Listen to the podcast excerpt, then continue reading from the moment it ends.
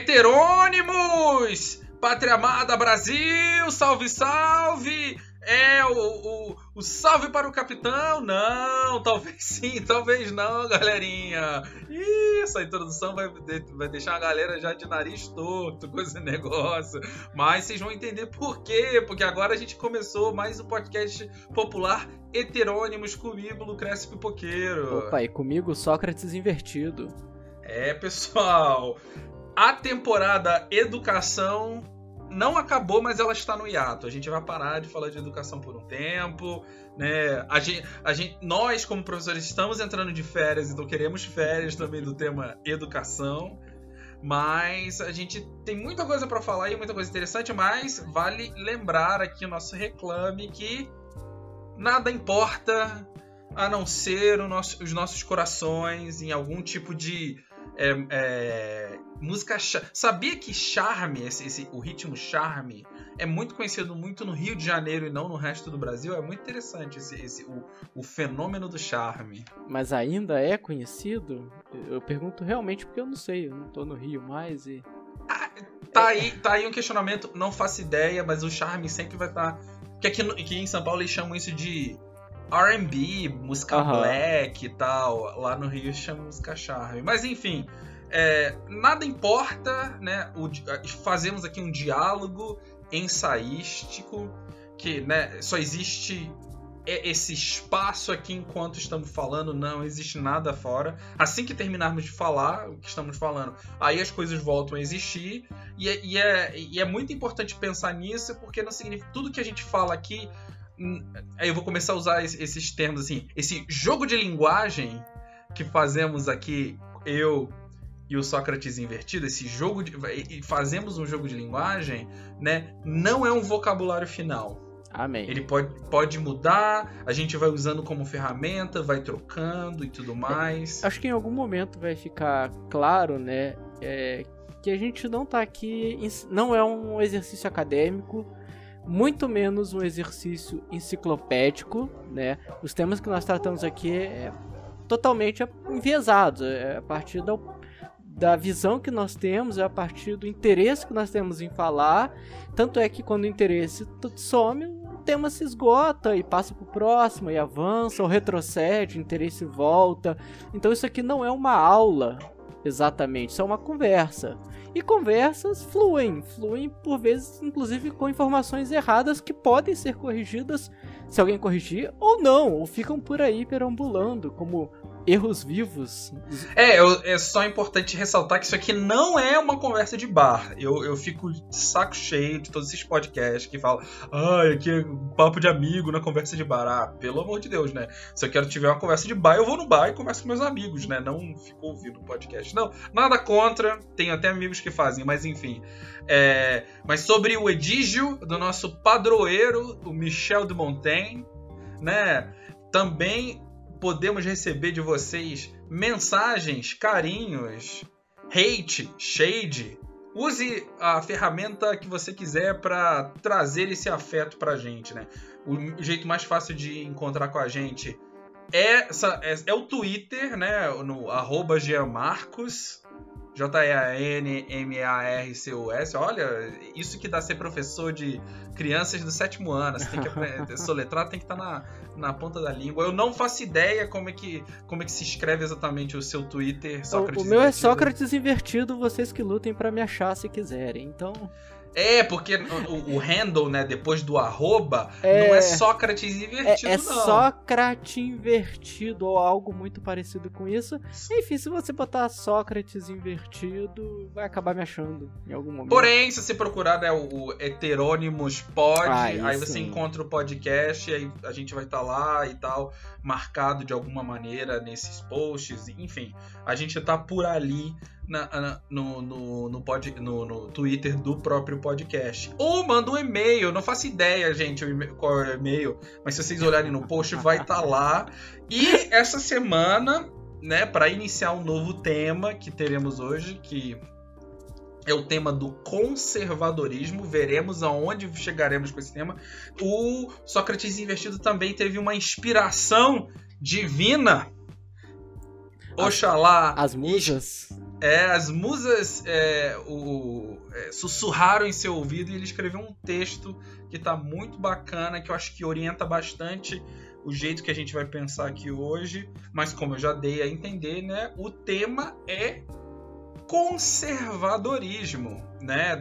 Aí faz negócio do, do Globo Globo Repórter, né? Aonde vivem, onde comem, essa, essa piadinha clássica de sempre. Porém, não vamos continuar nesse caminho. Quem vai realmente trazer é, o início aí do, da conversa será o Sócrates Invertido. Opa, valeu, Lucrécio. Então, é, esse é um tema que eu tava conversando com o Lucrécio antes de entrarmos no ar que a gente não sabe se vai durar um episódio, dois, dez, igual da educação. A educação parecia que ia durar três episódios e durou dez, então a gente não tem exatamente uma previsão, né? Falamos enquanto o tema tá vivo e, e pulsante ainda. Depois ele fica de lado, suspenso até ser retomado um dia ou não, tal qual a sua vida amorosa, meu caro ouvinte. Pois bem, Primeiro, né, conservadorismo é um assunto que parece que de alguns anos para cá, uns 3, 4 anos para cá, voltou muito à moda. Que... Ah, mas é rápido de resolver, né? Conservadorismo é aquela galera de camisa verde e amarela, é só isso, né? Defende a família, né? E o exército. Não, não, é, não, é, não é isso? Acabou? A gente pode ir embora? Tchau, tchau, galera! Então, então. É, vou reforçar só um ponto que o Lucrece falou. Se você quer realmente saber o que é o conservadorismo, as pautas, as distinções, porque existem muitos espectros do, do conservadorismo, não é aqui que você vai saber disso. O nosso compromisso não é ser enciclopédico, explicar o que é o conservadorismo. Nosso problema aqui, nossa questão, nosso interesse aqui é pensar em torno do fenômeno do conservadorismo. Então é óbvio que nós vamos dar perspectivas totalmente pessoais, totalmente parciais do que nós consideramos conservadorismo. Totalmente ensaísticas. É isso que é isso. o ensaio. E para quem quer observar essas distinções ou como é a ultradireita contemporânea no, no, no uhum. Brasil, cara, procura aí. Eu, eu, gosto muito do Carapanã, quando ele fala sobre conservadores. Eu gosto muito do Anarcofino, né? O Orlando Calheiro, quando fala na internet. Essa galera aí é muito boa. Isso, a, a internet tá cheia de explicações do que é, críticas ao que acontece e burrice em torno do tema. Então você pode escolher o modo como você quiser adentrar ao tema do conservadorismo. Pois bem, só para introduzir então o papo, para começar o papo, né? É, o conservadorismo ele só existe a priori se ele é contraponto a alguma coisa. Ninguém conserva a partir do nada. Então só se conserva se tem pelo menos duas coisas como base: o que conservar e contra que força colocar o conservadorismo. Então, o conservadorismo já é um testemunho por si só de que existe uma força progressista em contraponto ao conservadorismo. Senão, ninguém falaria em conservar se as coisas fossem verdadeiras e puras e, e mantíveis por si só. Se elas fossem é, acabadas em si mesmas, não teria por que falar em conservadorismo, seria uma redundância. Aliás, então, não teria uma palavra para conservadorismo, seriam as coisas como são. Exatamente. É, então, o conservadorismo só existe como um movimento de, até certo ponto, resistência. Olha que provocador. O conservadorismo é uma resistência contra um certo progresso, uma certa transformação, uma certa mudança. Dito isso, muitos pensadores contemporâneos fazem essa provocação que ela é bem clássica, né? Qual é a diferença entre o conservadorismo e o progressismo? Aí vem a brincadeira. O progressismo olha para o futuro e imagina um mundo belo, reluzente, uma utopia que vai despontar no futuro e para lá que nós devemos caminhar. Em contrapartida, o conservador ele olha para um passado e reconhece que neste passado para o qual ele está olhando, lá é que foi o tempo bom. Lá é que estavam os valores verdadeiros, a utopia do passado. Enquanto o progressista imagina a utopia do futuro, o conservador imagina a utopia do passado. E para você, meu amigo que tá caindo de paraquedas nesse debate todo que foi reatualizado, que fala que não é nem progressista nem conservador, nem de esquerda nem de direita, nem mineral nem animal. Muito pelo contrário. Muito pelo contrário, eu não sou nem da direita nem da esquerda, sou pra frente. Então, vamos, vamos, primeiro, eu acho que esse é o primeiro ponto que a gente tem que olhar com muito carinho, muito cuidado. Não, você não é. Ah, eu sou contra rótulos. Não, você não é. Ah, eu não sou nem direita nem de esquerda. Não, você não é. E eu gosto muito de fazer esse, esse, paralelo a essa perspectiva. Não, porque eu não sou nem animal nem mineral. Não é você que escolhe.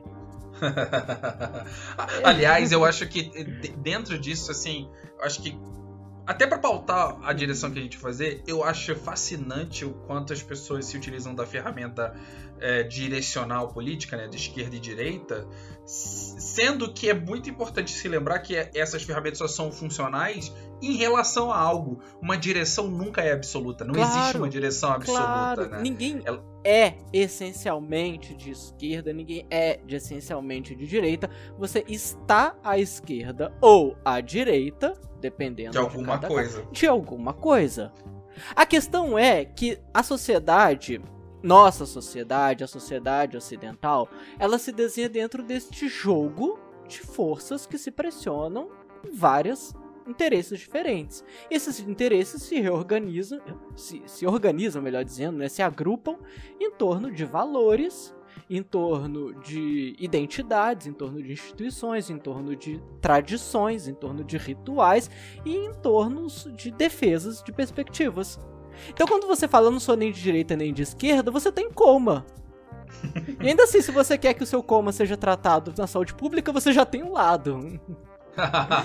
não, e, e, o que é muito interessante você falar do coma, né? Uh. Até pela analogia. Porque assim, ninguém consegue ser um conservador de verdade, assim. Obviamente a gente entende que isso são analogias de alguma coisa. Mas se você imaginar assim, conserva, a primeira coisa que vem é a conserva de comida, né? Sim. Mas você lacra uma certa comida dentro de uma lata, dentro do, do, do, de um vidro. E enquanto você não decide se alimentar daquele fruto, daquele, daquela coisa que está ali dentro na conserva, ele fica parado fazendo nada. É. Então eu acho muito fascinante, né? Alguém fala assim, não, eu sou conservador. para mim é o equivalente a falar assim, não, eu fico dentro da, desse universo que é minha própria nós, né? E eu não vou sair daqui nunca, não vou fazer nada, não vai acontecer nada. Isso. Então, o problema é que dentro da nossa sociedade você é forçado a fazer escolhas o tempo todo. Até o desejo de não querer fazer escolha, até querer ficar em cima do muro, é uma escolha. Então, a posição que você vai ser imputado a ela, se você é mais progressista, mais conservador, mais de direita, mais de esquerda, e aí dentro todo esse leque de opções, tudo isso na verdade não é algo que você simplesmente escolhe, é o resultado da sua visão de mundo e é o resultado da soma de suas ações, e das suas diria, crenças. E uhum. eu diria até que não escolher é um privilégio, né? Sim. Quando a gente fala muito desses privilégios, assim, pessoas que possuem esse privilégio. Aí sem debulhar ou, ou a, avaliar o que quem é quem não tem privilégio, porque eu acho que senão a gente se estende, acabaria se estendendo infinitamente numa discussão diferente sobre racismo, sobre feminismo, enfim. Mas aquele que detém o poder é aquele que pode escolher não agir, mas a sua não ação não significa não resultado de uma ação, mas sim é, talvez seja conservação, mas já pensando nisso tudo, a gente enrola muito o meio do campo da coisa, né? Sim. Porque a gente associa a não ação ao conservadorismo e isso é meio doido. E o que confunde mais ainda as pessoas que não param para pensar em que posição elas estão é o fato de que elas observam outras pessoas levantando bandeiras e elas associam então aquela pessoa com aqueles comportamentos, com aquelas atitudes, com aqueles valores, então ela é um representante daquele comportamento. O problema é que isso não é intrinsecamente verdadeiro. Não é porque uma pessoa se diz também de esquerda, progressista, ou conservador, ou de direita, ou anarquista, ou neoliberal, ela seja. Não é intrínseco que ela será aquilo que ela se diz ser. Em contrapartida, já que ela, algumas pessoas adotam, escolhem se dizer publicamente algo, elas também têm uma responsabilidade para com aquilo que elas desejam representar. Isso fica muito claro quando pensamos em religião. Uma pessoa se diz cristã, mas vai lá e adota 40 crianças, casa com uma delas, depois manda as outras matar o ex-marido, o ex-filho, enfim. E aí a pessoa se diz cristã e alguém, alguém vem e fala: Não, mas isso não é cristão de verdade. Bom, temos uma série de problemas aqui. Primeiro, essa pessoa se auto-intitula algo, então ela representa algo, mas ela realmente vive e se comporta como aquele algo? Vejam, são três níveis de problema. Por isso, quando alguém se diz de direita, de esquerda, conservador ou progressista, temos que colocar pelo menos no mínimo, isso só para começar, três níveis. Um, essa pessoa se disse algo, então ela tem responsabilidade pública por aquilo que ela se diz. Dois, ela realmente age de acordo com aquilo que ela se identifica. E três, né, se ela realmente é, tá, tá adicionando, enquanto indivíduo, aquele meio qual ela se propôs. Porque ela pode se dizer uma coisa e ser exatamente o contrário. Eu posso dizer que eu sou progressista, mas em todos os meus gestos ser extremamente conservador, ou vice-versa. Eu posso dizer que eu sou conservador e, escondidamente, realizar atos extremamente anticonservadores que é um paralelo fascinante. Eu não sei se você já deu alguma lição parecida com essa. No passado, uhum. assim, eu não dou mais esse tipo de lição, mas quando você pergunta para as pessoas normalmente assim, Tá, e, e se eu sou uma pessoa má, mas eu ajo como uma pessoa boa? Eu sou bom ou eu, eu sou mal? E o contrário e vice-versa. Qual, qual, é a relação da, da coisa, né? Que, que é, um, que é um, um, um pensamento, assim, uma, uma avaliação, um, um, experimento mental, entre aspas, aqui, uhum. é, filosófico muito clássico, assim. E, e, as pessoas têm uma dificuldade muito enorme em, em, em, Ah, não, a pessoa é má. Ela. Ou, ou, ah, não, claramente a pessoa é boa. Só que eles nunca se perguntam, por exemplo, tá, mas o que, que faz dela ser intrinsecamente mal? Eles não questionam isso. Se você fala assim, não, a pessoa é má. E aí eu vejo assim, o, o exemplo que eu gostaria de trazer é um exemplo que, que eu acho fascinante, assim. Que tá na própria Bíblia. Que é a justificativa para rejeitar homossexuais na Bíblia, no Novo Testamento. Porque no Velho Testamento, uhum a gente. Não é que a gente ignora, mas São, uh, São Tomás de Aquino já resolveu isso pra gente, falando: não, tem, tem coisa ali que é do tempo, né? Ele chama de preceitos é, cerimoniais e preceitos judiciais. Que ele fala: não, isso, aí, isso era do tempo deles. Tem uhum. que procurar os preceitos naturais. Outro problema, mas enfim. São Tomás de Aquino, muito obrigado, resolveu o Velho Testamento. Mas no Novo Testamento, Paulo manda uma carta para os romanos falando assim, meu, se você vai ficar deitando aí com os outros homens, não vai rolar, não pode. Essas mulheres aí que, que não querem agir como devem agir, tá tudo errado. E geralmente essa passagem, né, eu digo que é capítulo e verso, ó, eu tô, eu tô afiado aqui, que eu acredito que é no capítulo 1 de, do primeiro Romanos, é, verso 26 e 27, se eu não me engano. Só que, olha que interessante, isso é usado para falar, tá vendo, ó, Paulo estava falando. Paulo era judeu. Paulo entende de tradições. Uhum. Paulo entende o que é uma família. Paulo entende. Que... O Paulo, nesse caso aqui no nosso contexto, é o conservador. Né, que ele define. Porém, o que Paulo está desafiando não é o fato de que dois homens é, se deitam um na cama com o outro. Uhum. Ele está desafiando o fato de que existe uma relação de poder entre esse, esses dois homens, uma relação de poder clara romana, de que o homem mais velho é o cara que exerce poder sobre o, o, o, novinho romano. E se, dentro do contexto, óbvio, gente, todo mundo pode falar, ah, mas isso é a sua leitura, tudo bem, aceito. Mas, tipo assim, para mim é muito claro que Pro Paulo, o problema não era os dois homens se deitando, o problema era essa relação de poder. Uhum. Que, naquele momento atual do cristianismo, que era subversivo, que queria se tornar universal. Óbvio que o seu entendimento da família judaica era completamente diferente do entendimento da família romana, criou-se atrito. E agora, depois de falar tudo isso, tipo assim, não tem justificativa nenhuma para rejeitar ninguém. E aonde fica o conservador? Em lugar nenhum. Porém, por isso que eu, eu trouxe essa história. É muito natural, entre aspas, assim, que as pessoas se, se são seduzidas a acreditar que o Paulo é esse conservador ideal. Uhum. Enquanto ele não tá falando nada disso. Sim. Então, você antecipa um pouco onde eu quero chegar, que é aonde o conservadorismo pode ser aplicado? A resposta mais banal, se a gente pensar que conservadorismo é essa vontade de conservar, ele pode ser aplicado em qualquer coisa. Eu mesmo sou uma pessoa muito conservadora quanto à arrumação da minha casa. Não gosto de ficar mudando móvel de lugar. Eu gosto do lugar que eles estão, eu quero conservá-lo. Ok, isso é conservadorismo? Pá, no senso comum, empiricamente, é. Tudo bem. É, se você prefere consertar seus eletrodomésticos imóveis, você é um conservador. Sim. Então, mas não é disso que eu gostaria. Não é para isso que eu gostaria de olhar hoje. Sim, claro, claro. Existe uma corrente, essa sim, filosófica, social, política, econômica, que vai olhar em um certo fenômeno histórico e a, partir daí se chamar de conservadora. E ela não tem nada a ver com a ordem dos móveis da minha casa nem com os eletrodomésticos.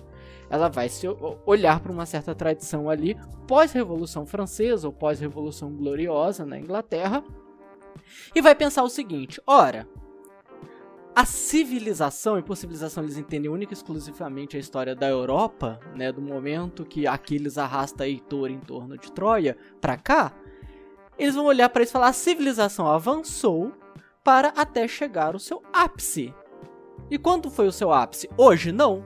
Mês passado. É sempre um mês atrás, um dia atrás, uma semana atrás, um ano atrás. Esse foi o ápice da humanidade.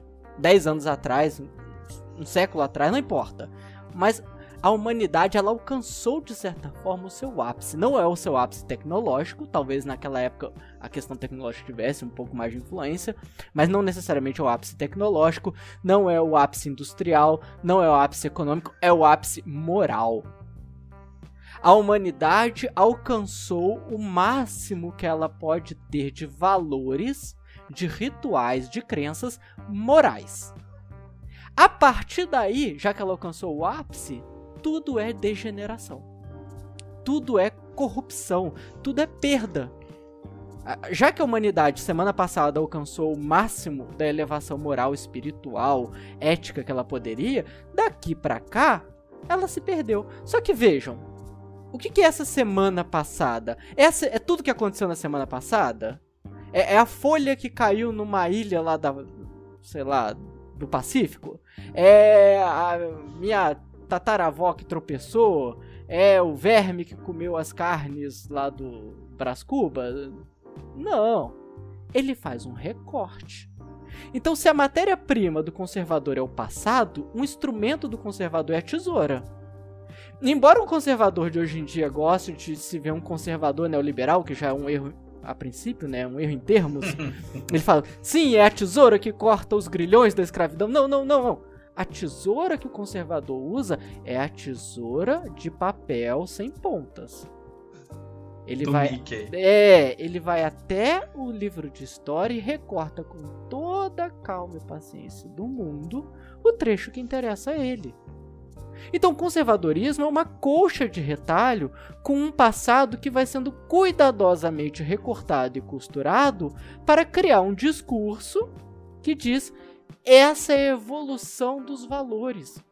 Vinda de uma base original, verdadeira e essencial, porque foi criada, seja por Deus, seja pela natureza, enfim, conservadores vão debater em torno disso também, mas que foi criada boa, que foi evoluindo em sua bondade, desviando dos perigos, dos erros, da degenerescência, da, da, enfim, das ideias erradas e tudo mais, até chegar a um certo ápice, uma conclusão que a maioria deles gosta de entender como racional, racional e espiritual.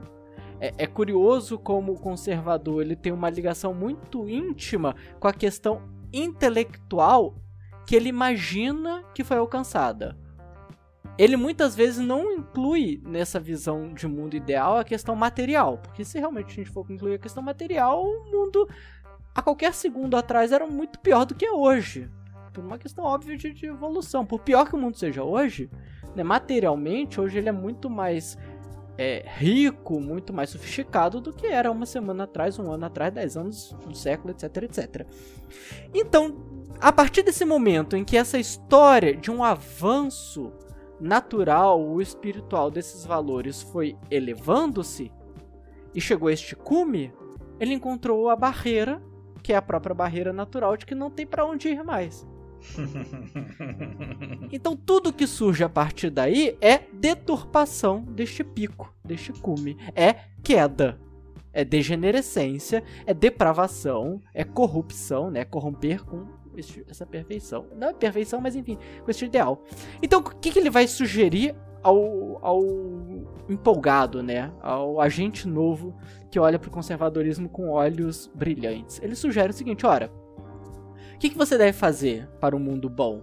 Conservar conservar valores que deram certo. Ele parte do princípio como se esses valores tivessem sido experimentados ao longo de muitos anos. Experimentados, sobrevividos à experiência e produzido coisas boas. E repetidos exatamente porque eles são positivos. Essa é a grande promessa e é muito sedutor. É ou conservar ou retornar a esses valores, né? Hum, Não? não digo retornar, Não, eu digo assim, a linguagem que eles vão usar é a linguagem do retorno. Eu, que, eu vou dar o exemplo, Aham. né? Que a gente pensa na quantidade de vezes que o Império Romano foi tentado ser restaurar, re- restaurado, sim. né? A gente tem o Terceiro Reich, a gente tem o Império Russo, Sim. a gente tem o Sacro Império Romano.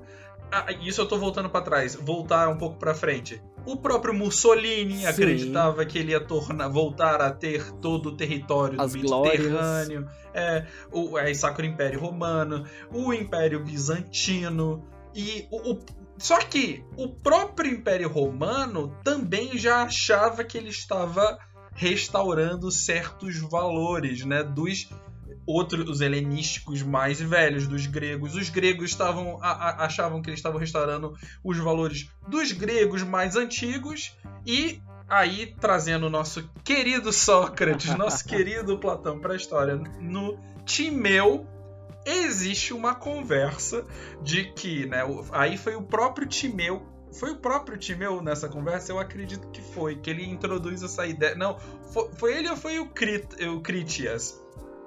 Que ele, ah, eu, eu ouvi do meu avô que ouviu do Solon.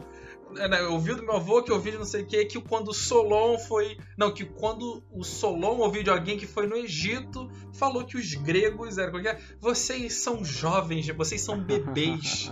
Porque eles sofriam dilúvios constantes e eles não tinham tempo o suficiente de registrar a história, né? E- e- e- eu falando tudo isso, porém, cada um desses momentos da restauração do Império Romano, nenhum tem, sabe, não tem, não, não tem continuidade nenhuma com esse projeto. Aham. Cada um desses projetos foram projetos distintos. É, Você, Lucas, está antecipando um ponto que eu queria falar bem mais Desculpa, à frente. eu, eu, eu acho que eu tô me empolgando. Que é exatamente o, o problema desse resgate histórico. Por isso que eu não gosto nem de pensar em, em retomada, porque retomada é um termo utilizado muito mais como estratégia do que de fato como retomada. Não, então, e o último ponto então, eu vou fazer Aham. assim, que é o que eu acho fascinante nessa história inteira, porque para essas civilizações antigas, o Império Egípcio foi o ápice da civilização europeia, o que é fascinante, que eles estão no norte da África, sabe? Sim. E, e, e, e, e mesmo assim, na hora de reconhecer o fato de que eles foram incríveis na construção das pirâmides, alienígenas construíram. Não, que eu acho isso fascinante, porque eles foram o ápice, o ápice, mas como não são europeus, não são mais considerados europeus, eles foram relegados à terceira categoria, segunda categoria, essas maravilhas desse mundo deixam de ser marcas da humanidade e passam a ser marcas de algo fora desse mundo, né? Então, pra mim, a- quando você fala o que você tá falando aí, eu penso nesse né, restaurar, mas eu, eu, eu acho que eu, eu concordo plenamente, assim, que até é complicado falar, mas eu fico pensando nesse saudosismo de algo que nunca existiu. Mas é, você, aí você antecipa completamente o meu raciocínio. o que eu quero, onde eu quero chegar?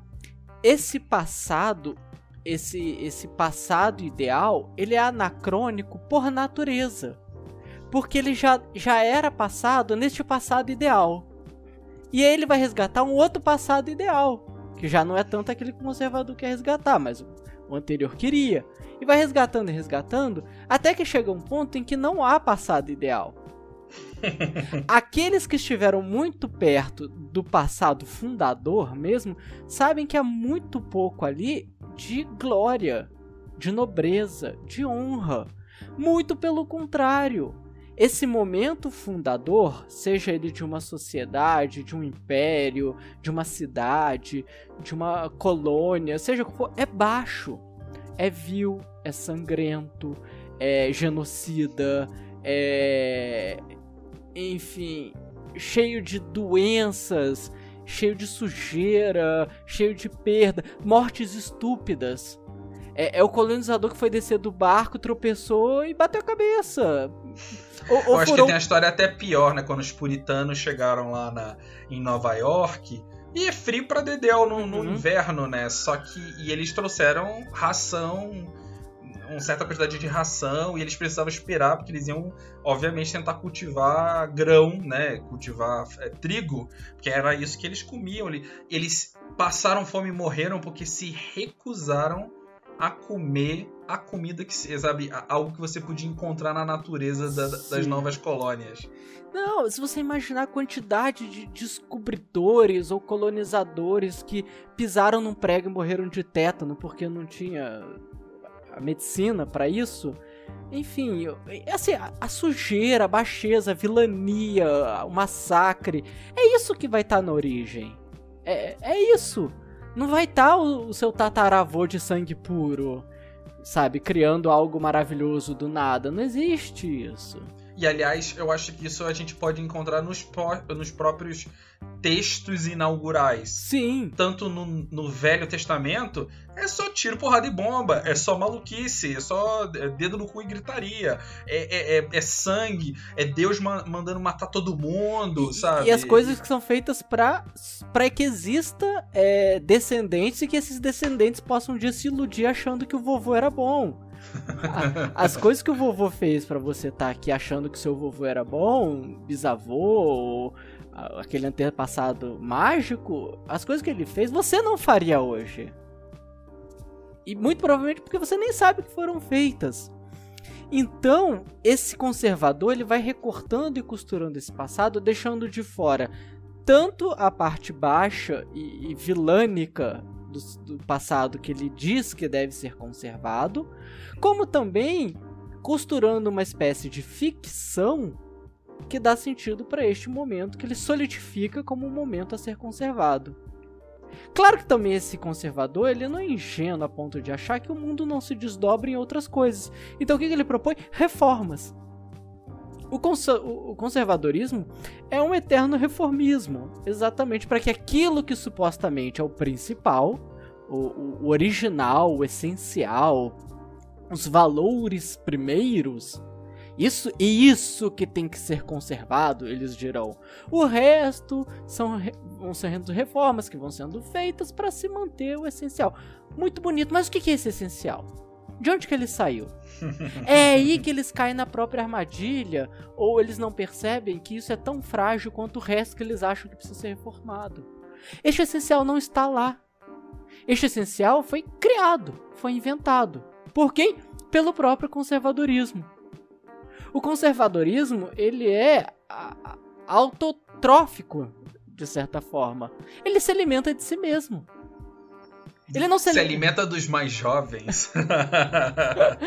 é, porque se ele realmente for buscar no passado que ele disse que deve ser conservado, ele vai encontrar tantos problemas nesse passado, tantas coisas fora da, da curva, por assim dizer, que ele não pode de fato se olhar, olhar para Se ele acha que realmente o passado é essa matéria-prima, como eu falei há pouco, esse passado é imaginário.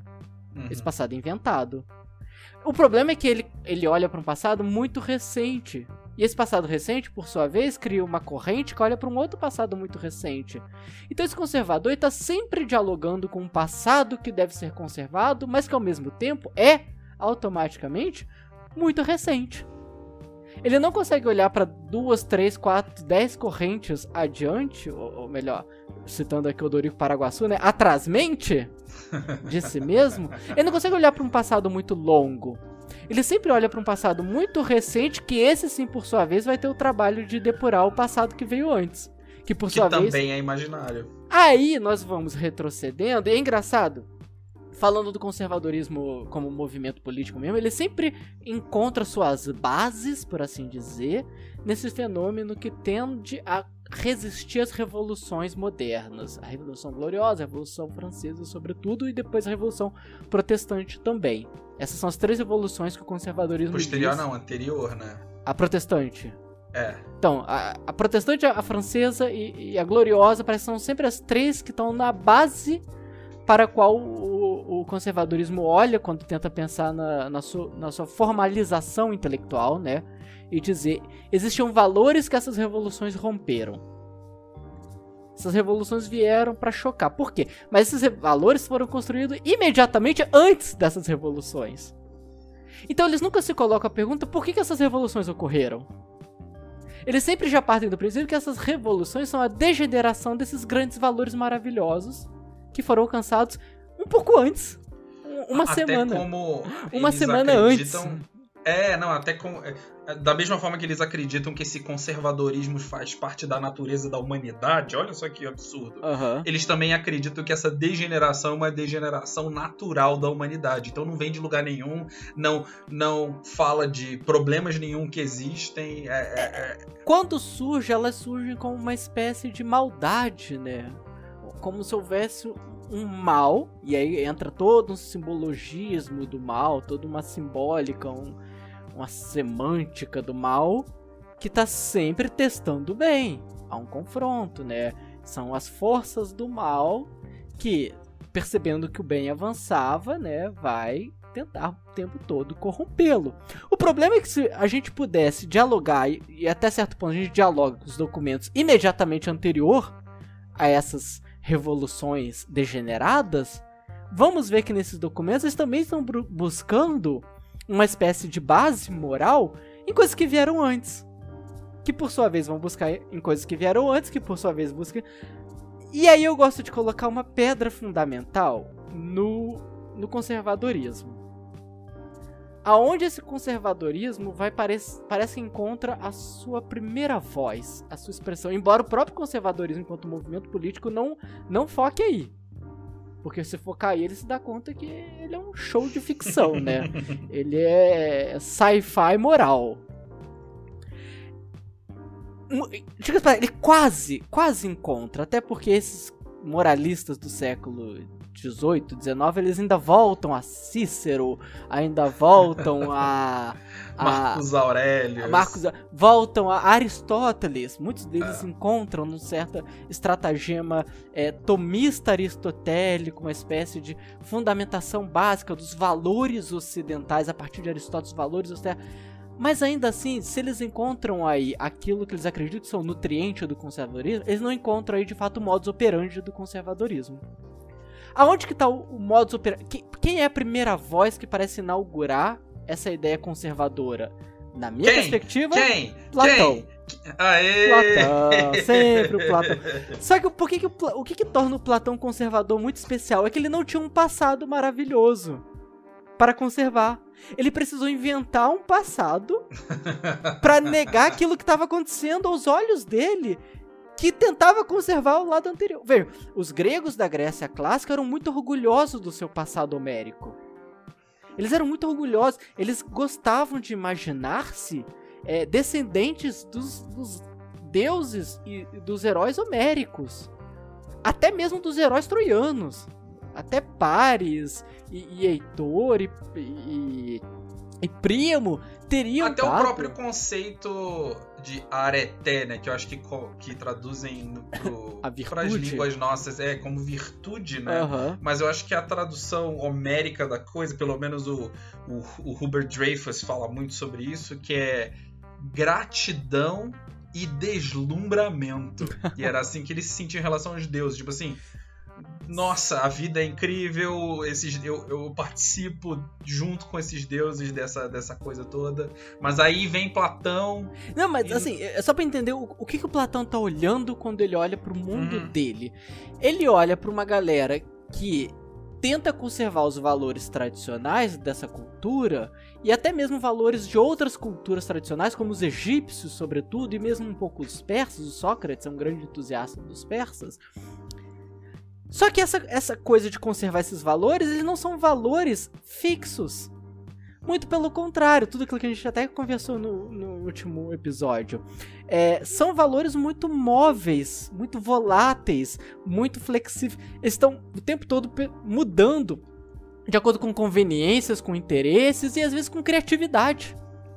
São deuses de ruptura, são valores passados, mas muito intensos em suas rupturas. Ser, ser um conservador aos olhos, por exemplo, de Solon, ou Dracon, ou Pericles, ou enfim, essas figuras que vão fundar mesmo a democracia. Ser Os sete sábios da Grécia. Então, ser conservador nesses moldes é estar disposto a criar. Ser conservador nesse sentido é estar disposto a apostar muito pesado em ideias muito novas que podem dar errado e podem gerar guerra civil, inclusive. É, é, de certa forma, parece que. Veja, conservar um certo ideal homérico, Homero muda tanto que nem da Ilíada pra Odisseia parece que é a mesma pessoa que tá falando. Não, nem... e essa tradição permaneceu até depois Sim. De... Então Platão olha para isso ele fica angustiado. É um mundo de transformação, é um mundo heraclítico, é um mundo do devir. Até Parmênides, que tenta encontrar uma imobilidade, ainda assim tá apostando em algo novo para aquele Sim. mundo. A verdade aos olhos de Parmênides, uma verdade do ser que é e não muda e não se torna outra coisa, é uma aposta muito nova porque não tá aqui. Tem outro lugar e que lugar é esse? Ah, acabei de inventar esse outro lugar.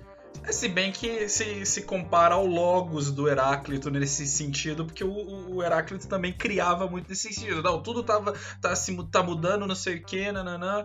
Mas tem esse negócio aí, universal, no ar. Esse, Sim, esse só que esse problema desse negócio universal do Heráclito é que ele é um Logos que não pertence a mim, humano. Sim, sim, não pertence. Então, é, ao mesmo tempo que eu tô o tempo todo tentando encontrar este Logos, eu tô degenerando porque é o único Logos que eu, humano, falo. A única língua que eu, humano, falo é a língua que muda de língua o tempo todo. Uhum. Então Platão olha para isso com uma angústia.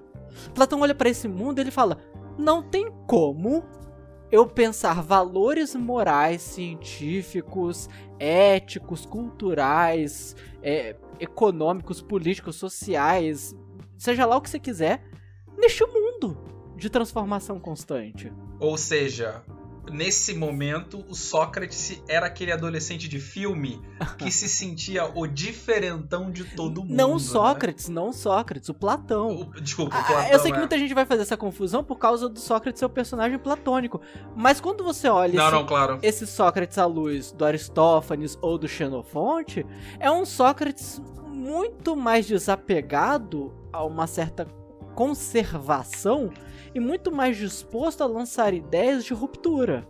Não, não, não, eu, eu, eu que, muito bem lembrado, mas eu digo assim, imagina o Platão naquele filme de adolescentes, ele uhum. tá ali uhum. no canto, escrevendo no seu caderninho, aí no caso, o, o, os populares são esses gregos homéricos que estão mudando tudo o tempo todo. A história de tal deus é desse jeito, agora não é mais, essa é outra. Vamos, então, se não é mais, vamos ter uma guerra civil para decidir não. qual é a história que tá certa. E ele tá olhando para uma Atenas, muitas aspas aqui, democrática, em que certos cargos de suma importância eram decididos pelo sorteio. Vamos pegar aqui quem pode participar disso aqui, quem pode ser uma espécie de rei juiz, que é o termo que eles usavam, né? Sim é, e sortear entre a meia dúzia que pode participar. Então vejam, hoje quem é, é essa espécie de pessoa dotada de poder político, jurídico e econômico da cidade é uma pessoa que todos nós consideramos excelso, de uma família maravilhosa. Amanhã é o Zé das Couves que calhou de ter direitos políticos. É, não, é, é importante as suas aspas anteriores lembrar que sim, quem é. podia ser escolhido era é, aristocratas, sim, donos de terra, sim. etc, Mas, etc. Assim, Porém, a, ainda, sorteio. ainda dentro dessa categoria que é muito limitada, uma democracia cheia de restrições de quem pode participar, ainda assim tinha um monte de Zé das Couves. que por N fatores conseguiam preencher os requisitos. Pessoas que, em sua grossa maioria, o Xenofonte lembra isso várias vezes, e o. No Heródoto, que vem depois, o Exildo. Exildo não. Ai, gente. É o Heródoto, o Tucídides, perdão. O Tucídides vai lembrar disso também, o grosso da participação democrática ateniense era feito por pessoas que moravam perto do local onde as votações eram feitas. Correto. As pessoas que moravam fora do, do centro de Atenas. de Atenas, mas que ainda era compreendido como Estado-nação de Atenas, eles raramente se dispunham aí até, até lá votar em qualquer coisa. Eles ficavam até sabendo depois. E for, a não ser quando havia uma espécie de lobby para levar a galera do interior para ir votar. Ou então quando estava sitiada aquela região, igual no caso da Guerra do Peloponeso, etc. Enfim. Mas o ponto é, de tempos em tempos, um Zé Ninguém era escolhido. Imagina isso aos olhos de Platão, que está querendo encontrar uma regra universal que dá sentido a tudo que existe e conservá-la. Então Platão pensou: o que, que, que, que eu preciso fazer para criar um passado perfeito que existiu em detrimento de todo esse passado louco, intenso e, e, de constante transformação, no qual eu não posso me apegar. Tanto é que a cidade de, da República, né, a cidade ideal, ela é extremamente conservadora sem se apegar em nenhum conceito moral anterior. Ele funda os próprios conceitos morais para dizer, e, e a partir daqui tem que se conservar é assim.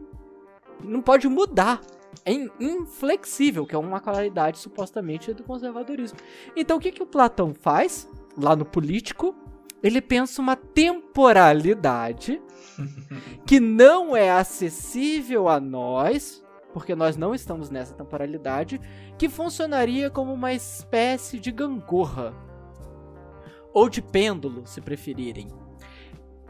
O que, que nós estamos vivendo? Que tempo é esse que nós estamos vivendo? Esse tempo de nascer, crescer e morrer é o tempo da degenerescência, é o tempo da corrupção, é o tempo em que se envelhece, se é corrompido pelo próprio tempo e se morre. Lá no político, o Platão pensa que esse é o tempo dos deuses olímpicos. Em contrapartida, este tempo é o tempo que os deuses pré-olímpicos é, estão afastados, esperando para resetar este tempo e voltar. Vejam, Platão ele é até mais ousado do que a tradição cristã. Ou a própria tradição grega, né? Que pensava um início de ouro, depois bronze, prata, bronze, enfim, barro, que é o que estaríamos. Ou o cristianismo que pensa uma o ser humano original, que era puro e sem pecado, e depois tem a decadência.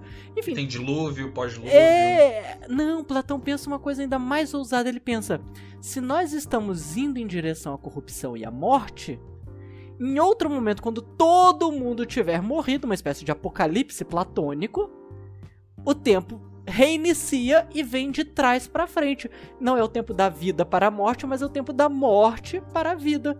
Em que e por que que este tempo é o tempo perfeito? Porque as pessoas não precisam fazer sexo, porque elas voltam da Terra. Elas voltam da Terra até o útero, ou seja, até o conceito puro de vida, que não é o útero feminino, claro, porque isso é nojento para Platão, né? É um útero da, da origem primal. É Eu a alma pura. Eu sabia que Platão tinha outro nome e é Christopher Nolan. então, o Platão, ele pensa que o tempo ideal não é o tempo da Gênesis para o Apocalipse. O tempo ideal, o tempo perfeito, ideal no sentido de ser aquilo que é perfeito e, e maravilhoso em todos os níveis, é o tempo do Apocalipse para a Gênesis. Então, na verdade, nós não estamos vivendo, nós estamos na contramão do tempo. O nosso tempo, que a gente compreende linearmente, é a contramão do tempo. Então Platão diz: se estamos na contramão do tempo, é porque dentro deste pêndulo isso já aconteceu e agora a gente está zerando o cronômetro para ele depois reiniciar na ordem correta, que é quando os seres humanos brotam da Terra com toda a sabedoria e depois vão se tornando seres mais puros. Olha que lindo!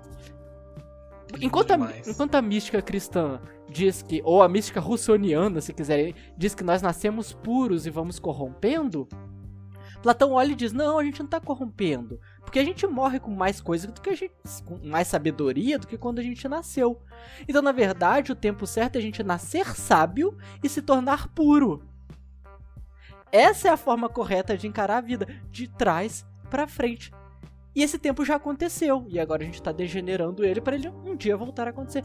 Então ele é um conservador que ele é perfeito porque ele consegue imaginar ao mesmo tempo uma utopia do passado perfeito que existiu com uma utopia do futuro perfeito que existirá. Só que a utopia do futuro perfeito que existirá é a concretização do passado perfeito que existiu. Platão, você tá de parabéns aí, ó. Então isso faz o Platão o primeiro a pensar como se deve ser conservador é preciso encontrar o ponto ideal. E veja, por que eu acho ele tão simbólico e tão proeminente para representar o conservadorismo? Porque este tempo ideal do Platão é tão fictício, mentiroso e delirante quanto de qualquer conservador que nasceu e viveu hoje. E vive hoje. É tão mentiroso, é tão baseado muito mais nos interesses da própria pessoa do que nos fatos concretos históricos e materiais. Platão tá na mesma sintonia que um, um Plínio de hoje em dia. Tá na mesma Você sintonia. o, o, o Plínio Salgado? Aham. Uhum. Tá na mesma sintonia. Porque ele tá olhando para um passado maravilhoso que não existiu, tal qual este tempo louco que Platão propõe não existiu. É, é, engraçado que quando Platão tá escrevendo, provavelmente ele deve ter contado essa história várias vezes antes de colocar no papel, no político. Lá no político, quando Platão tá contando essa história, alguém chega mesmo a. Não, Binto, não é no, no político que alguém debocha. É no. É. Fedro. Que ele conta uma história, enfim, também dos egípcios e tal, em torno da escrita e da temporalidade. E o Fedro que tá lá dialogando com ele fala: Ah, Sócrates, claro que esse Sócrates tá voltando pra Platão. Você sempre tem uma historinha na manga, né? você sempre tem um mito e de algum lugar que não é aqui, porque aí eu não vou saber discordar ou concordar de você, porque eu não conheço.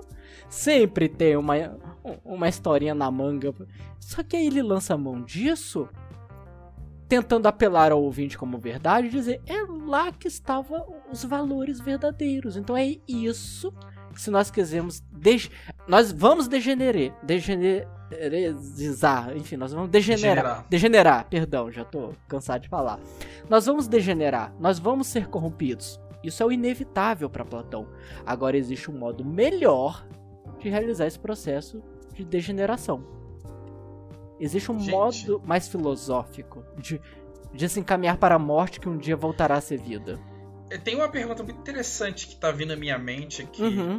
que, que, eu acho que já vai render pelo menos mais um episódio esse, esse papo sobre conservadores, porque eu acho que ainda tem muito mais coisa para falar que a gente nem falou ainda dos atuais conservadores, a gente não falou até dos conservadores brasileiros, que eu acho Isso. que vale a pena a gente é, discutir. Eu vim hoje preparado para criar essa genealogia do filosófica do conservadorismo. É, não, então, o, a pergunta final que eu acho que seria interessante a gente propor para terminar essa ideia que eu, eu que, que, eu acho fascinante ouvir é, sobre esse Platão vindo diretamente de seu mentor, Sócrates, né? É que essa Grécia anterior a Platão, essa Grécia homérica, essa Grécia do, dos deuses como sentimentos públicos, né, como Hubert Dreyfus fala, essa Grécia de que histórias não são consistentes. Eles podem até ser conservadores de alguma coisa, mas é, é, é, é um movimento bem diferente desse, porque não, não existe é, o, o, o que é o que quer ser conservado aqui não são essas narrativas, não são é alguma outra coisa a gente poderia até pensar em um outro momento que são desse grego homérico, mas não vem ao caso. Mas me parece assim, pelo menos quando a gente lê certos autores, o próprio Robert Dreyfus, John Dewey, né, fala muito sobre, sobre esses antigos homéricos, né? Quando você lê outros antigos gregos, é, como Heráclito, Parmênides, enfim, essa galera iônica, você, você vê uma, uma outra parada que parece, tipo assim, é, puta Grécia, Grécia maneira, entendeu? Aham. Uhum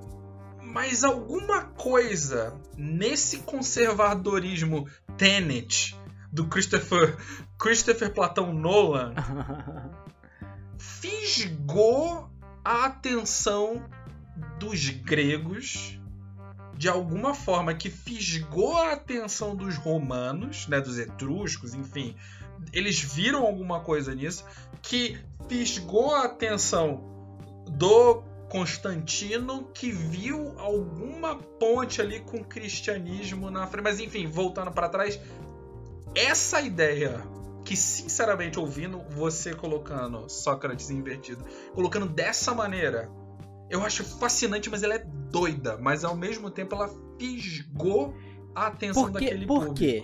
Porque isso é uma arma de guerra política muito intensa. Veja, a, até certa. Até Platão é muito interessante ver o debate na Grécia em torno de leis. O próprio Platão ainda é muito refém desse conceito ele vai pensar, ele vai pensar leis. Ele, ah, talvez ele não tenha se dado conta do tamanho da revolução bélica. Só que não é uma arma de guerra no sentido material, é uma arma cultural. de guerra cultural, conceitual mesmo. Que ele propôs, que ele ainda, ele ainda vai debater leis. Só que ele não se dá conta, ou, ou se dá conta disfarça que não se dá, que a partir de agora eu posso pensar estados inteiros, para além das leis. Com isso. Porque agora eu tenho que conservar enquanto uma cidade. Por que, que antes o debate era só em torno das leis? Porque tava todo mundo debatendo, todos se os acontecimentos. Quem se pode escravizar, quem não se pode escravizar, é, em que momento é lícito fazer isso, não é fazer. O grande debate do Drácon, do Solon, do Péricles, do enfim, dos 30 tiranos, dos sete sábios. É muito jurídico, né? É, é, sempre em torno da lei, porque a cidade, eles já entendiam que estava dada por toda uma certa composição pronta histórica, que não era sequer questionada. Eles comemoravam festas de Teseu voltando para não sei o que no barco. e isso constitui, pronto, acabou a volta de Menelau. Enfim, isso é dado. Platão ele faz uma coisa muito ousada quando ele se dá conta que agora ele tem valores que não dependem mais disso, ele rompe completamente com este mundo. Tanto é que a cidade perfeita dele, quando ele está pensando lá na República, ele fala: Não, respeito muito os poetas, mas aqueles não entram. Senão eles. Porque se eles entrarem aqui, eles vão trazer essa lenga-lenga que não compõe uma cidade, que não compõe um estado. Porque, ou, ou porque... pensando assim no, no, no, nas palavras assim do Richard Rorty, por uhum. exemplo, é o poeta que transforma o mundo e pro Platão essa transformação é. não era bem-vinda. Agora ele encontrou o que merece ser conservado. Então ele tem que depurar todas essas forças que são corruptoras, que são forças de degeneração, que são forças de é, aqui, por vezes ele vai, vai até ser bem machista e fala que são forças femininas. Porque nessa visão grega também, né, a mulher como dá a vida ao novo, ela também tira a vida do homem. O homem é a potência, então. O Foucault trabalha isso de forma muito interessante, se eu não me engano, na, história da sexualidade 3, se eu não me engano. Que ele tá pensando, né, essa concepção de como o sexo é a, o roubo da vida. Então o Platão está pensando exatamente em uma cidade que não depende dessas baixezas humanas, tipo sexo. Todo mundo transa com todo mundo e o filho é da cidade, a criança é, da, a criança é pública. As pessoas não precisam ficar fazendo sexo. Sabe o que é fascinante nisso tudo? Uh. De que, certa maneira, esses gregos homéricos é. Usando de uma maneira assim, até para uhum uma maneira narrativa. Eu estou construindo essa narrativa. Sim. Eles eram os conservadores de verdade. A cidade funcionava. as festas, tudo continuava sendo funcional. Eles estavam se preocupados com leis e tudo mais, mas essas transformações não afetavam essa cultura da cidade. Então, o, o verdadeiro revolucionário foi Platão trazendo o conservadorismo. Sim, mas veja, o Platão ele é revolucionário por um dia. Uhum. Ele fala: daqui em diante, tudo isso é perda de tempo. Só que ele não faz o movimento tradicional do conservadorismo, que é buscar no passado o que conservar. Ele cria o seu próprio passado. Nisso ele é revolucionário. Depois que ele criou esse passado, ele pode falar: daqui em diante, agora eu sei o que é sólido. O sólido, ó, ele tira do mundo de, da visão de mundo dele tudo que é relativo, não existe quente em relação a, não existe frio em relação a. Existe o quente e o frio, porque existem ideias de quente e frio. Se você está preocupado se isso é quente em relação a alguma coisa, você já rompeu e degenerou o conceito de quente ou frio. olha que brilhante. Na cidade em que Platão pensa para ser conservada, ele não pensa uma cidade que está em constante guerra com os outros para adquirir riqueza. Porque se você adquire riqueza, você em algum momento você pode perder a riqueza. Então, o bom conservador ele não pode adquirir riqueza. Porque aquilo que ele adquire, ele perde. Ele realmente nasce e morre com o mesmo. N não dá nem pra dizer que ele é estoico. Ele é realmente nulo, como você disse, uma conserva fechada. Ele tem que nascer e morrer com a mesma quantidade de coisas. Claro que fazendo cálculos de acordo com as necessidades biológicas, enfim, uma criança come menos, um adulto come mais, mas fora isso, é a mesma quantidade. Ele vai ter a mesma cama, se possível, ao morrer, ao nascer e ao morrer. Ele vai ter os mesmos valores, ele vai ter a mesma cidade, as mesmas Platão, de certa forma, transformou em sonho aquilo que o Fukuyama, muitos séculos depois, vai transformar em, em marketing para vender livro tosco, que é, o que é o fim da história. Eu acho que você é foi a primeira. Não a primeira, mas, pô, sacanagem com, com Platão, né? Não, mas veja, o que o Platão tá propondo é exatamente o um mundo conservador perfeito em que você nasce, vive e morre com as mesmas. É, como eu posso dizer? Os mesmos rituais, os mesmos objetos, os mesmos nutrientes. É a vida monótona total. E isso se reencontra desdobrado em vários outros momentos que ele elogia sempre a ordem, a previsibilidade. A naturalidade, naturalidade para Platão não é a natureza em sua intensidade natural, de vulcões que estouram rios que transbordam. Não, natural para Platão é aquilo que se repete, sem qualquer surpresa. A natureza para Platão não é natural, inclusive. É, não, é, é, é, é eu acho isso fascinante. Não, mas eu acho que o comentário do Fukuyama é também interessante de que ah, novamente, né? O Whitehead não falou à toa. Eu acho que foi o Whitehead, né, que falou que, o, que tu, toda, toda a história da filosofia é o, a nota de rodapé do, do Platão. Uhum. E, realmente a tradição dele. E eu ainda assim acho que falta a gente pensar assim, o que, que fisgou a atenção deles. Por que, que eu digo isso? Quantos, não só o Fukuyama, quantos outros filósofos antes de Fukuyama não tentaram eh, terminar a história, terminar a filosofia, é o fim de tudo. É Quantas Hegel. vezes a gente já não passou por esse fim?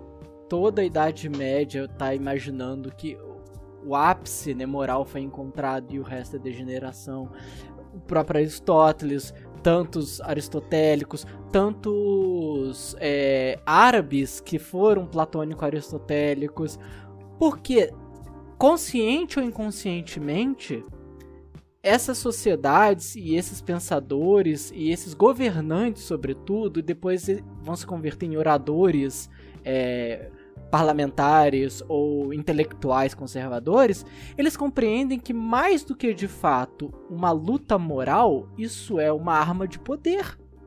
Se eu conheço a verdade, eu sei como ela deve ser mantida e sustentada, eu consigo transformar qualquer coisa fora deste círculo moral em inimigo.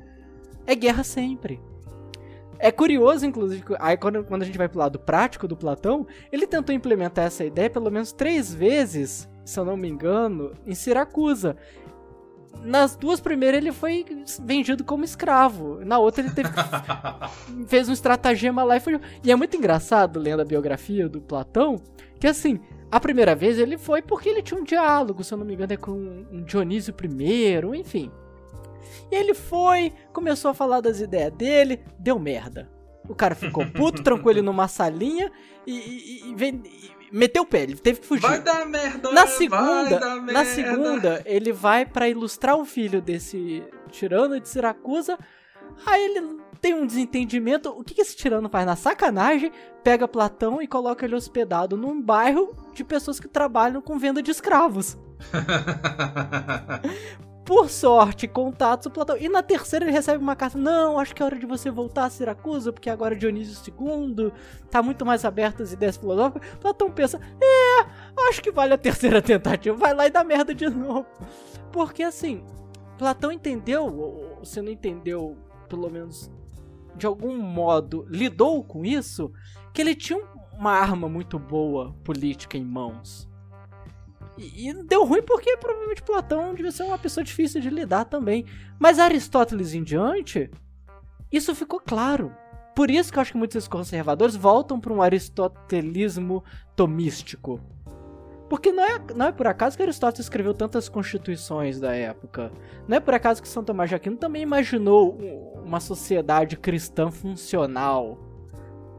Desde o momento que nasce ao momento que morre, passando por como pagar impostos e como atravessar pontes sabe? Acho que se a gente pensar historicamente, ou mesmo sociologicamente, na verdade, quem observou essa genialidade do Platão foi fisgado, assim, não foi exatamente o Platão que fisgou, mas sim pessoas que observaram é, esse poder de, de, dessa arma biológica nuclear é, conceitual que o Platão tá... que, que eu penso assim traduzindo numa linguagem mais contemporânea novamente eu gosto muito do Roth gente desculpa eu vou usar um pouco do vocabulário dele assim que o, o jogo de linguagem né, usando Wittgenstein também, não. O jogo de linguagem dos gregos homéricos era esse jogo de linguagem de que não existia um, um vocabulário final para nada. Esse vocabulário final era, era mudado e, sinceramente, é algo a, a, hoje em dia a ser almejado, né? Que a gente quer ter essa capacidade de utilizar vocabulários finais como ferramentas e não como a verdade. Eu acho que o, o pulo do gato do Platão é observar que esses vocabulários finais podem ser utilizados como verdade, enquanto eles são utilizados como verdade, eles são absolutamente atraentes para a mente humana por algum motivo. Hoje em dia a gente pode dizer, né? Evolu é, é, evolutivo, né? Algum, algum, algum alguma coisa da química do nosso cérebro que funciona de uma certa maneira nessa né? nossa, esse nosso desejo é, que a gente não tem como controlar, por exemplo, de fechar padrões, né? Talvez seja algo aí, enfim, isso daí não importa, mas eu acho que quando Platão viu isso, ou, ou as pessoas que viram Platão fazendo isso depois e identificaram isso, eles viram uhum. assim: podemos identificar como a verdade esse vocabulário final. Mas aí fica uma questão. Se Platão foi este momento de é, criação de um modus, de uma mentalidade é, conservadora, por que, que os conservadores não se voltam a Platão? E a minha resposta é porque ele teve que ser revolucionário para criar o conservadorismo. então, para quem que os conservadores se voltam? Para Aristóteles. Que ele não precisa Fantástico. ser nada revolucionário. Ele pode falar, não, a verdade estava um tempo, uma semana antes de mim. Com Platão. Ou com Sócrates, enfim. Embora o Aristóteles é muito crítico ao Sócrates. Existe um, um texto que tá, há todo um debate se ele é apócrifo ou não, que Aristóteles, depois já de muitos anos como discípulo de Platão, um dia Platão indo dar a aula lá no, na, na academia, Aristóteles, puto por alguma questão, teria ameaçado a vida de Platão. Ameaçado de bater no velho Platão, Platão velho já. e aí Platão passou a não dar mais aulas públicas e só dar aula para um, um, certo número de discípulos dentro de casa, dentro que ele dava aula na academia. A academia era um espaço, um jardim público, uhum. onde Platão ia. E ele parou de ir porque um dia ele foi fisicamente ameaçado por Aristóteles. Então vejam, essa, esse jogo de violência e ao mesmo tempo de reconhecimento surge neste ponto que eu não preciso romper com mais nada. Aristóteles não é uma ruptura com Platão, é uma reforma. É um platonismo reformado. Acho acabado. absolutamente maravilhosa essa história, porque Aristóteles aí é miliciano já, já na, na sua incepção. Depois eu até me cobre que eu até trago certinho, tá, tá no livro que eu li essa semana. Certinho, quem, quem que vai narrar essa história? Mas é muito curiosa essa história que o Platão velho, aí um outro discípulo de Platão queria mesmo prestar queixa de Aristóteles. por, por ameaçar um homem idoso e tal. Então, não é em Platão que eles vão buscar, porque Platão ainda é revolucionário. Para criar o conservadorismo, ele precisa revolucionar uma mentalidade. Eles vão buscar em Aristóteles, que já não precisa revolucionar com nada. Ele vai formalizar em categorias, em fórmulas, em silogismo, em leis, enfim, né? Inclusive fazendo mesmo resgate de tudo que foi pensado antes, para quem leu. Aristóteles já viu que o tempo todo ele está resgatando e compilando tudo que foi pensado, ou seja, ele é um conservador. E, e é fascinante isso. Eu acho que é, que é até um bom ponto pra gente fechar né, o papo de, de hoje, porque você vê que desde então, todas essas pessoas que, que, que estão nessa desse pedigree conservador sempre retornam para o Aristóteles, Sim. sempre restauram. E, e, e, essa ruptura com Aristóteles, pelo menos aqui né, no, no, no Ocidente, né, na Europa e nos Estados Unidos, só acontece, sinceramente, no século XIX, sabe? No, uhum. Tipo assim, isso se a gente está sendo super generoso, né? Se, se assim, enquadrar estruturalistas dentro dessa galera que está indo contra, porque eu, eu, não colocaria, tipo assim, Nietzsche, talvez, né? Mas. Sim. É, não, Nietzsche com certeza, mas é, essa ruptura que hoje em dia é, é, é, é, muito fácil você marcar Nietzsche.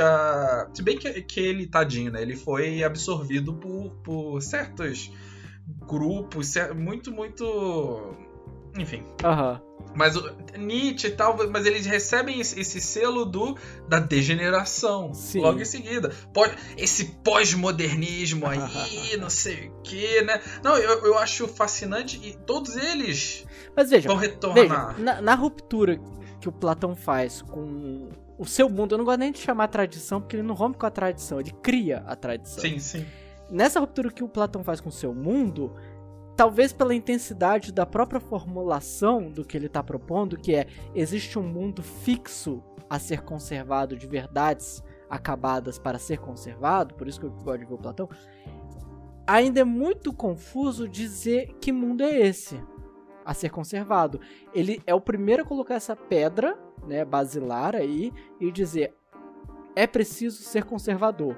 Mas quem que vai dizer o que conserva? Porque neste mundo que o Platão está pensando, que funciona dentro de um conservadorismo, por assim dizer, in vitro, né? Conservadorismo de Platão é isso, é um conservadorismo de laboratório. Quando ele está pensando na sociedade perfeita, ele pensa na sociedade que gasta o mínimo de energia para se manter eternamente a mesma. Então, para que isso funcione, para ele ser esse conservador perfeito, é, como uma maquinária que funciona em si mesma, ele nota coisas que não funcionam bem no mundo dele, no mundo real, no mundo material que ele está olhando. Por exemplo, a família. Então ele vai tirar a família desse conservadorismo que ele está propondo. A propriedade, a propriedade gera ganância. Platão tem um momento quase marxista na República que ele fala: numa cidade em que há ricos e pobres, há sempre duas cidades em briga. Bicho, isso é Platão.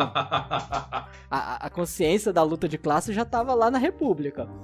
O que, que Aristóteles faz? Ele reintroduz essas coisas que o tempo solidificou né, na história do Ocidente como família e propriedade. É, é, Aristóteles que vai dizer, não, a postura conservadora tá certa sim, só que a gente tem que notar o que veio sendo conservado na sociedade. Aí ele reintroduz a família. E faz mais do que isso, ele diz, a família é o modelo do Estado.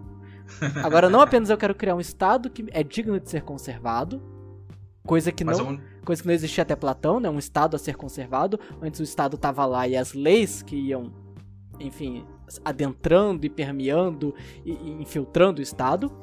Aristóteles propõe o Estado a ser conservado, mas propõe o Estado com coisas que historicamente já. É, um, já um Estado a ser conservado, mas um Estado que também decide aquilo que deve ser conservado. É, mais do que decide, porque eu acho que Platão faz isso. É um Estado que reconhece em coisas já existentes, uhum. já existentes como família e propriedade, aquilo que perdurou algum, algum tempo. Então, se a família é um negócio que funciona, então ela tem que funcionar na escala micro, dentro do oikos, e na escala macro, que é da a, a economia, que será aplicada à formação e à gestão do Estado. Então, ele, o Aristóteles ele é o modelo que os conservadores vão buscar, mas ele não é o fundador do conservadorismo nesse sentido. Ou seja, colocamos mais uma coisa aí na conta do Platão. Parabéns, Platão. Uhum. Mas, porém, Vamos parar por aqui hoje. Eu acho que tem muita conversa para trazer ah. aí. Eu acho até mesmo o próprio conceito de família. É, eu acho que é na um verdade conceito... foi dado aqui o gancho perfeito, né, da família, tradição e propriedade. Não, perfeito, perfeito, perfeito, né? Não, até o próprio conceito de família, né? Tem, tem sozinho, ele tem eu tô aí confabulando escrever um texto sobre a história do conceito de família, até como compêndio. O compêndio, lembrando, o compêndio dessa semana aí, escrito pelo Sócrates Invertido, é fascinante para a conversa que a gente teve hoje. Vai, ser, vai ajudar bastante né, o que a gente vem falando, mas isso vai ficar agora para semana que vem Galerinha, então é isso novamente. Se você tiver alguma mensagem, manda aí no Twitter, manda um e-mail pra gente, dá uma olhadinha no post, vai estar tá tudo lá, tudo certinho. Eu sou o. Eu esqueci até meu nome, mas eu sou o Lucrécio Pipoqueiro. eu sou o Lucrécio Pipoqueiro e eu tô aqui com o meu grande amigo Sócrates Invertido. Opa. E nós somos o Heterônimos Podcast Popular, gente. Tchau, Valeu tchau. aí, um grande tchau. tchau Valeu! Tchau.